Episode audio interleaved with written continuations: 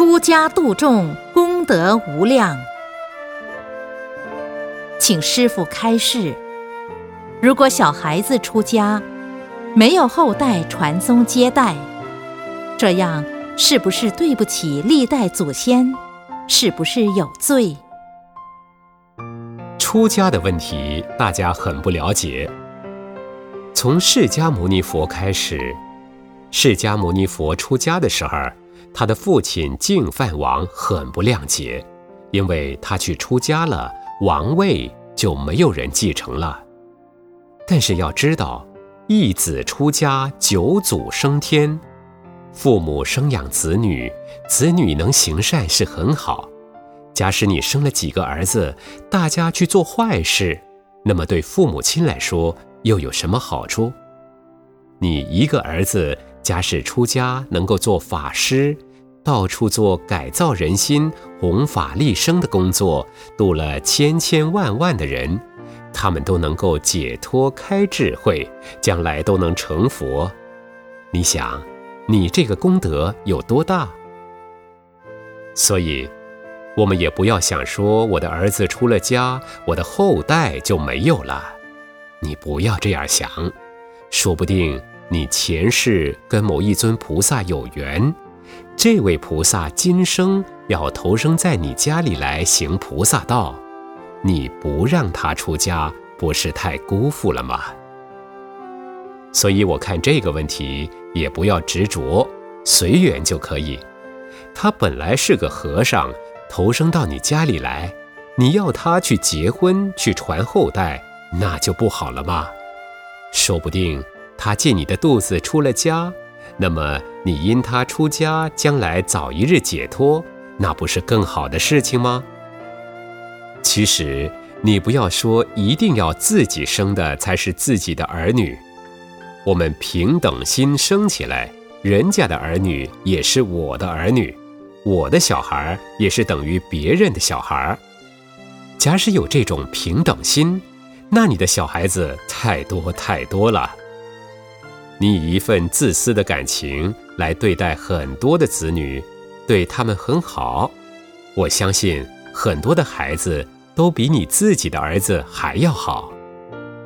其实你知道，现在的孩子投生在你家里，他前世又是谁的孩子？现在是你的孩子，将来他死了以后投生到别的地方，他又是谁的孩子？你不要替他担心，说他出家了就没有孝子。有一句话说：“和尚无儿，孝子多。”假使一位大法师圆寂了，他在家出家的徒众千千万万的来哭、来拜、来吊祭他。只看你这个孩子有没有福报，能做个大法师。有的父母修行就希望修一个出家的儿子，所以前世要有多大的福报，今生才能够生一个出家的儿子。我要讲个故事给大家听，在佛经里有个叫做沙弥罗的故事，这位沙弥罗。他多少事都短命，今生才七岁。他的妈妈算命说他会短命，他妈妈就想，既然小孩子会短命，干脆我就把他交给和尚吧。他的附近有个和尚要上山去入山修道，他就找这位和尚说：“师傅，师傅，我这个小孩子跟你出家吧。”和尚就把沙弥罗带到山里面去了。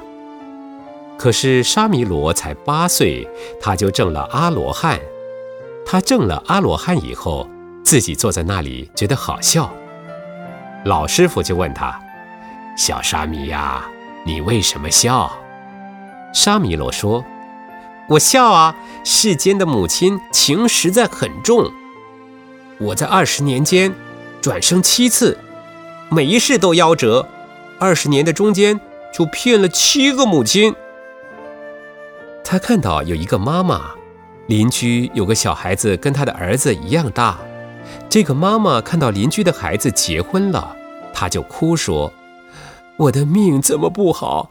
假使我的儿子还在不死的话，也是可以结婚了。另一个妈妈看到有一个小孩子在读书，考了第一名，亲戚朋友很赞叹，很高兴。她也在哭，说：“我的儿子如果不死的话，现在他读书考试一定也很聪明，一定也考得好。”所以二十年中间就有七位母亲为了他哭，天天都在哭。